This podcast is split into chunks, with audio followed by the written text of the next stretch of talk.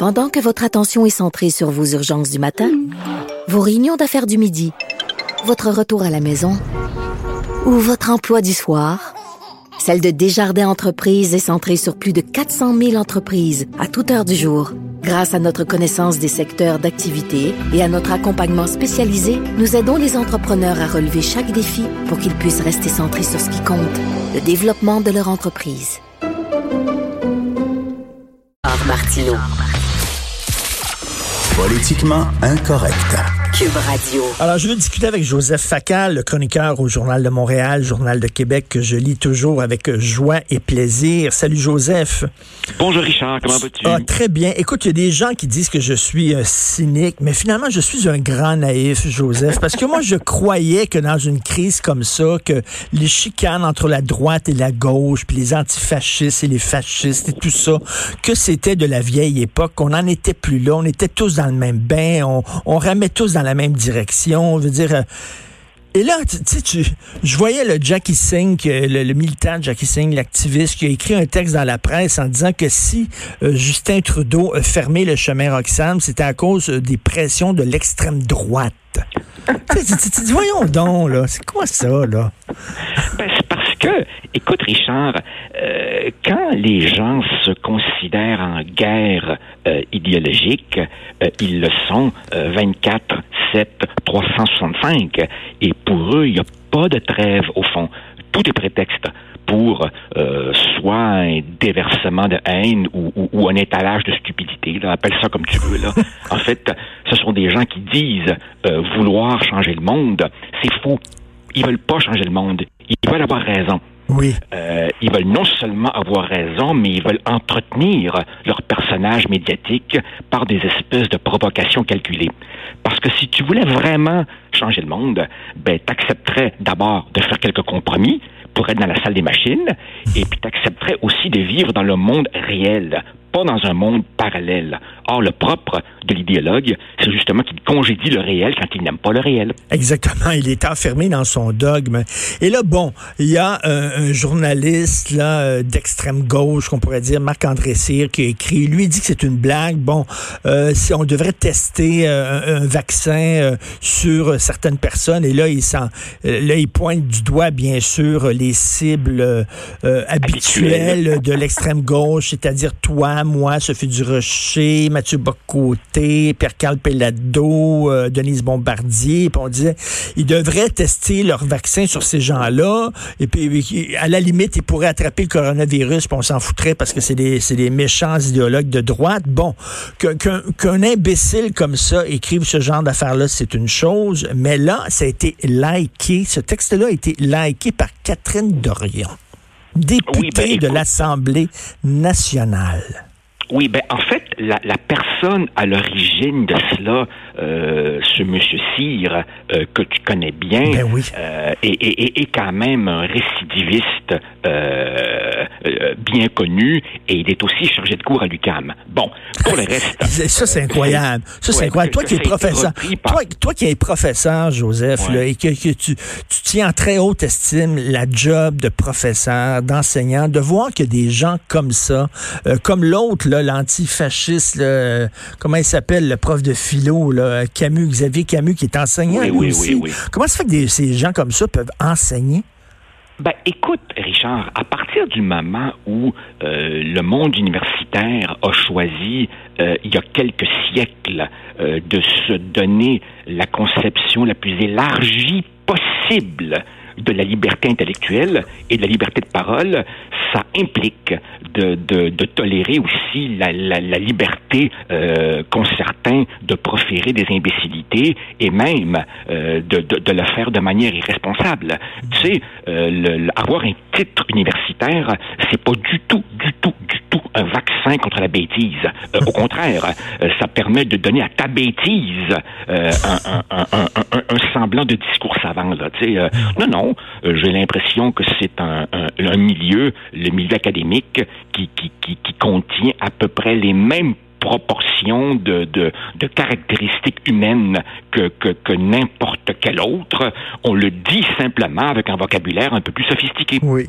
Et là, sous le, sous couvert de la blague, ce qu'on dit, c'est qu'on aimerait que ces gens-là, qui est dans la liste de Marc-André Cyr, on aimerait qu'ils attrapent le coronavirus, qui est un virus euh, mortel, potentiellement mortel.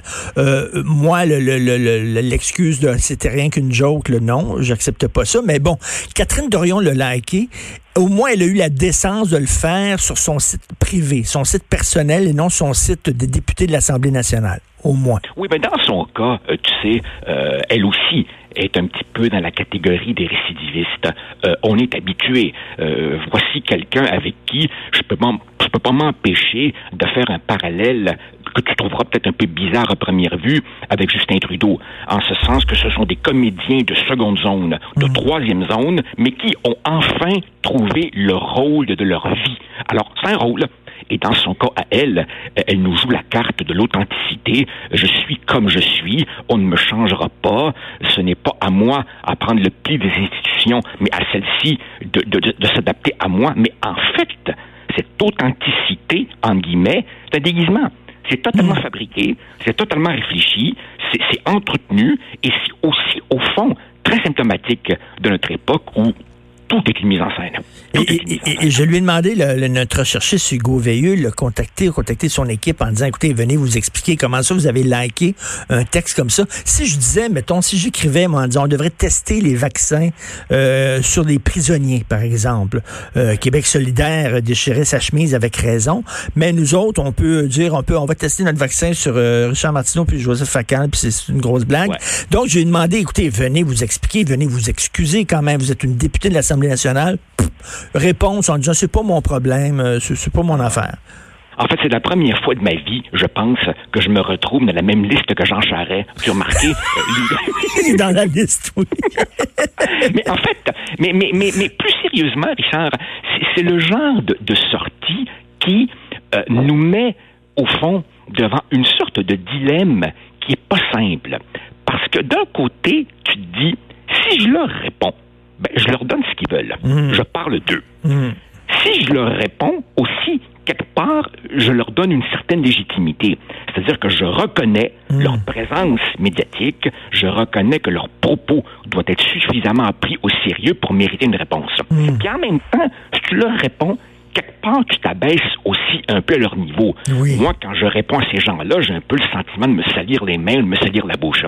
D'un autre côté, d'un autre côté, si tu ne leur réponds pas, ben, en quelque sorte, par ton silence, par ton absence, tu cautionnes ben, c'est socialement acceptable de dire ces choses-là. Puis tu contribues à faire en sorte que, que, ben, que les réseaux sociaux continuent à être des, des, des, des égouts à ciel ouvert où on va dire ces choses-là sur toi et moi. C'est ça. Et, c'est, pas, c'est pas de avec ça. Ben non, ben non. Puis tu sais, je pense que, tu sais, là, on dit, vous êtes de droite, puis là, encore, c'est quoi la droite, c'est quoi, la gauche? Mais bon, regarde, quand, quand il y a, quand y a des imbéciles euh, de la droite euh, qui prônent euh, la chasse aux migrants, etc., euh, on les dénonce. Il faut dénoncer les, les, les, les radicaux de, de, de quel qu'ils soient, de quelle idéologie mais j'aimerais que les gens de gauche euh, normale, de gauche euh, rationnelle, de, euh, avec qui j'aime discuter, avec j'aimerais que ces gens-là les dénoncent, les Marc-André Cyr de ce monde. Mais Richard, c'est parce que ce que toi et moi appelons la gauche traditionnelle, la gauche respectable, la gauche qui, au fond, défendait les pauvres, les ouvriers et tous les blastés du capitalisme, cette gauche-là, elle est complètement en crise. Cette gauche-là ne reconnaît plus sa propre gauche. Regarde les tensions internes, par exemple, au sein de Québec solidaire, entre ceux qui en furent les fondateurs jadis et, et qui aujourd'hui ne comprennent plus cette espèce de politique qui n'est rien d'autre qu'une tentative pour fédérer toutes les minorités en décrétant qu'elles sont toutes opprimées, mm. puis qu'on n'a jamais assez de droits. Il euh, y, a une sorte de mutation à l'intérieur mm. de la gauche qui réside peut-être, je sais pas, dans le fait qu'il y a déjà quelques décennies, ces gens-là ont découvert qu'il n'y en aurait pas de révolution puis que les ouvriers, dans le fond, ils voulaient pas abattre les bourgeois, ils voulaient devenir bourgeois, avoir eux aussi leur petit bungalow puis leur petite piscine artère. Hein. Alors évidemment, les ouvriers les ayant déçus, l'ouvrier étant évidemment, entre guillemets, un taré qui tripe sur le hockey puis qui lit notre journal, mais il a fallu trouver une nouvelle figure du Christ en croix, une nouvelle figure de l'opprimé. Et c'est devenu le minoritaire, le migrant, le, le, le enfin, euh, toute, toute la, la, la le transgenre, là, bon. Hein. Voilà, c'est ça, tout le catalogue là de de, mm. de, de, de, de, ceux qui veulent des toilettes juste pour eux là. Bon. Ben, en tout cas, bref, que, que, Catherine Dorion, qui est quand même députée de l'Assemblée nationale, je trouve qu'elle ne rend pas service à son parti. Et si j'étais Manon Massé, si j'étais Sol Zanetti, je lui demanderais des comptes en disant, écoute, là, tu vas arrêter de, de liker des imbécilités pareilles. Ouais, ben moi, j'avais un ami qui, euh, lors des dernières élections, quand il a vu le résultat, m'a dit Oups, les gens de Tachereau, ils réalisent pas ce qu'ils viennent de s'acheter. Bon, ben, voilà quoi. voilà quoi. Écoute, un bon confinement, comment ça se passe, toi, l'humeur, le, moral dans, dans, dans ta gang? Ta famille? Oh, écoute, Richard, franchement, là, je, je, ce serait absolument indécent que, que, que, je me plaigne. Euh, c'est vraiment, si tu veux, le confinement des privilégiés. Hein.